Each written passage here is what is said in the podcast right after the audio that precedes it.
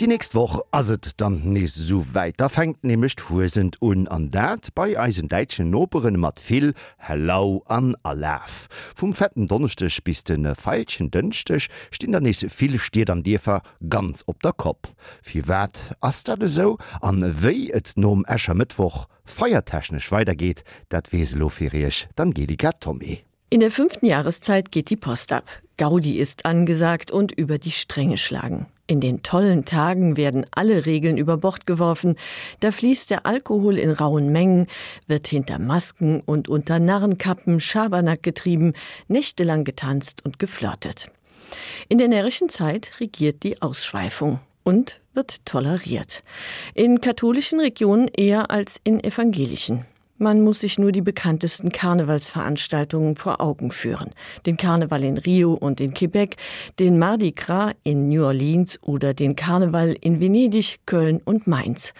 Alles zutiefst katholisch geprägte Gebiete. Fastnacht hat christliche Wurzeln. Trotz einiger Parallelen zu römischen und germanischen Winterfesten, wie zum Beispiel dem Verkleiden, lässt Fastnacht sich nicht aus heidnischen Bräuchen ableiten. Die Bezeichnungen für die närrischen Tage, mögen sie regional auch noch so verschieden sein, weisen alle auf die vorösterliche Fastenzeit hin. Die Fastnacht oder Fursend bezieht sich auf die Nacht vor dem Fastenbeginn. Fasching geht auf den Fastschank zurück, den Ausschank des Fastenbiers. Und Karneval leitet sich vom lateinischen carne levare ab, das heißt auf Deutsch Fleisch wegnehmen. Als Fastnacht bezeichnete man ursprünglich nur den Abend vor Aschermittwoch. Von Aschermittwoch an, so legten die Kirchenväter im siebten Jahrhundert fest, sollen sich die Gläubigen 40 Tage lang auf Ostern vorbereiten, indem sie beten und Buße tun, auf Fleisch, Milchprodukte und Fett verzichten, auf Alkohol, Tanzen, Feiern und Sex. Die Nacht vor Aschermittwoch war die letzte Gelegenheit, noch einmal so richtig auf den Putz zu hauen. Anfang des 13. Jahrhunderts tauchte das Wort Fastnacht erstmals im deutschsprachigen Raum auf. In der Zwischenzeit hat sich das Fest in ganz Mitteleuropa ausgebreitet und auf mehrere Tage, ja sogar Wochen ausgedehnt. Die Fastnachtszeit wurde damals am 6. Januar mit dem Bohnenfest eröffnet. Wer die Bohne, die im Dreikönigskuchen versteckt war, fand, wurde zum Bohnenkönig gekrönt und musste ein Fest ausrichten. Als heiße Phase des närrischen Treibens kristallisierten sich die tollen Tage vom fetten Donnerstag bis falschen Dienstag heraus und entwickelten sich zu einer Zeit der Völlerei und Besäufnisse, derben Späße und sexuellen Ausschweifung. Zu dem bunten Treiben gehörten seit Ende des 14. Jahrhunderts auch Maskenumzüge. Die Exzesse und der Mummenschanz waren der Kirche ein Dorn im Auge. Sie gestattete das teuflische Treiben nur, um es besser kontrollieren zu können. Luther hatte dafür kein Verständnis. Er war ein eingefleischter Fastnachtsfeind. Er befürchtete, das zügellose Treiben könne zur Gewohnheit werden. Außerdem lehnte er die langen Fastenzeiten der römischen Kirche prinzipiell ab und beschränkte das vorösterliche Fasten kurzerhand auf den Karfreitag. Damit entfiel jedweder Grund, vor Aschermittwoch die Sau rauszulassen. Das närrische Treiben war in protestantisch geprägten Gebieten verpönt und vielerorts verboten. Doch auch in den katholischen Regionen wurde den Karnevalsgecken immer wieder ein Strich durch die Rechnung gemacht.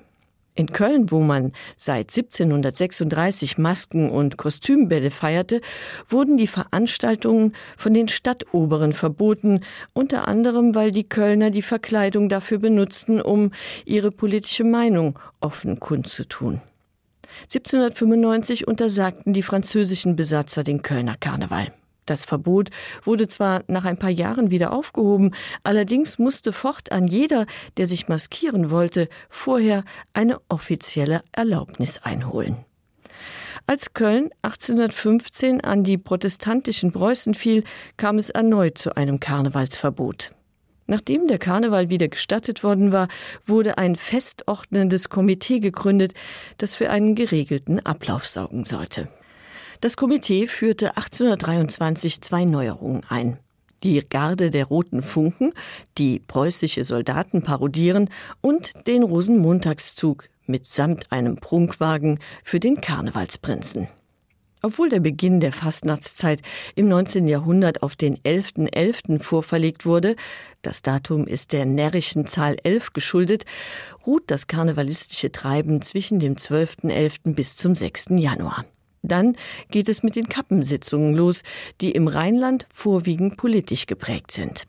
Vorläufer der Bütt, in die die Redner steigen, war übrigens ein Narrenthron, und das bunte Karnevalskäppchen ist an die Kopfbedeckung der Hofnarren angelehnt. An Weiberfastnacht um 11.11 Uhr .11 übernehmen die Frauen in den rheinischen Karnevalshochburgen die Herrschaft in den Rathäusern und schneiden den Männern den Schlips, das Zeichen ihrer Männlichkeit ab. Der fette Donnerstag, wie die Weiberfastnacht im Moselfränkischen Raum genannt wird, war früher der letzte Schlachttermin vor der Fastenzeit. Mancherorts wurden festlich geschmückte Ochsen durch die Straßen getrieben oder die Metzger ließen die Säue raus.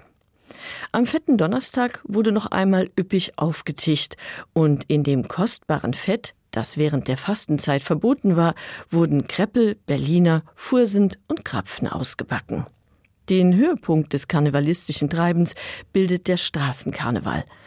Die Umzüge der Tanzgruppen, Musikkapellen, Prunk- und Motivwagen ziehen Besucher aus nah und fern an, die maskiert und kostümiert die Straßen säumen, feiern und sich nach Kamellen recken. Die großen Umzüge finden traditionell am Rosenmontag, der Name leitet sich vom Verb Rosen, also Rasen ab, und am falschen Dienstag bzw. Mardi Gras statt. Am Aschermittwoch ist dann fast alles vorbei. Der Aschermittwoch verdankt seinen Namen dem Aschekreuz, das die Priester den Gläubigen als Zeichen der Buße auf die Stirn zeichnen. Kulinarisch wird die Fastenzeit mit dem traditionellen Heringsessen eingeläutet. Aber es gibt auch andere Bräuche. In Remich feiert man das Ende der tollen Tage seit 135 Jahren mit dem Verbrennen einer Strohpuppe. Die Puppe, die in Schaltjahren weiblich, ansonsten männlich ist, trägt eine leere Flasche und ein leeres Portemonnaie bei sich, wenn sie durch den Ort getragen wird. Der feierliche Umzug endet auf der Muselbrücke, wo das Strohmännchen bzw. Weibchen in Brand gesetzt wird.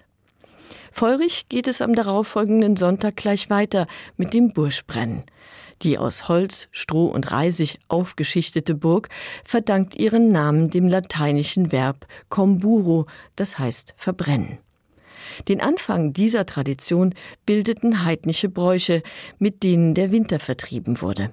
Durch das Anbringen eines Kreuzes auf dem Scheiterhaufen erhielt das Burgbrennen eine christliche Konnotation. Das Abbrennen der Burg hat Volksfestcharakter. Schaulustige versammeln sich, es wird gegrillt und getrunken.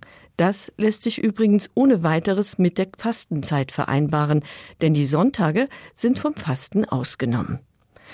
Die Tradition, den Winter symbolisch zu verbrennen, kennt man nicht nur in Luxemburg und der Großregion. Von Südholland bis zu den Alpen werden am Funkensonntag, wie der erste Fastensonntag genannt wird, große Feuer entfacht.